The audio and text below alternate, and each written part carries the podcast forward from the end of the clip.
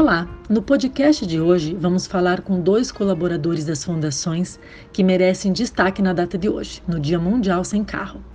Eles nos inspiram e nos motivam, vindo sempre que possível até as fundações de bicicleta. Isso mesmo. Enquanto ainda estamos tomando café ou no trânsito, parados em congestionamentos, eles já estão lá pedalando, em busca de saúde, bem-estar e ainda fazendo um bem danado para o meio ambiente. Estamos falando da Cláudia Nara, da Gerência de Investimentos, e do Nevandro, da Gerência Administrativa. Cláudia, conta pra gente a sua história com a bicicleta e os benefícios que esta atividade física proporciona.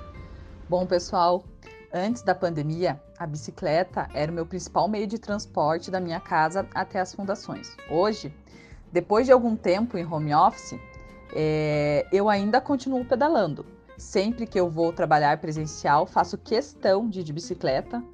É, da minha casa até a fundação são 9 quilômetros de ida e mais 9 quilômetros de volta.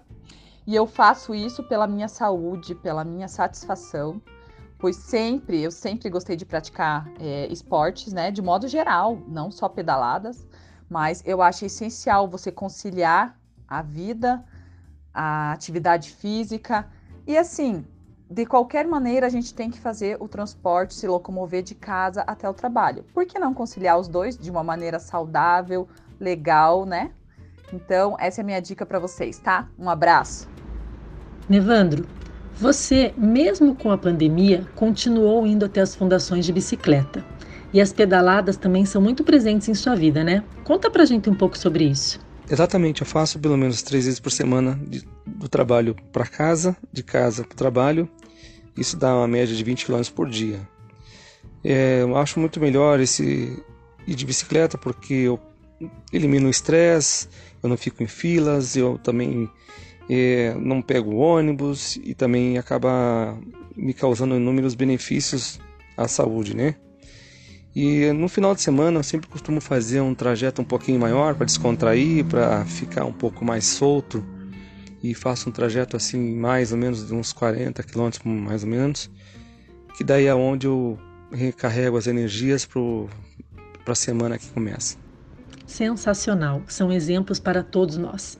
Vamos então aproveitar a data de hoje para também iniciar novos hábitos. Pode ser através da bicicleta, fazer distâncias menores a pé, enfim, o importante é se movimentar. E falando em movimento, você sabia que a Fundação Sanepar tem um programa chamado Saúde em Movimento? Ele faz parte do programa Viva Mais Saúde e tem como objetivo incentivar a prática de atividade física constante e proporcionar cuidado com a saúde de forma integral, física e mental. O programa também promove diversas caminhadas em Curitiba e regionais, e após a pandemia voltaremos com força total. Deixe o sedentarismo de lado hoje mesmo e evite diversas doenças.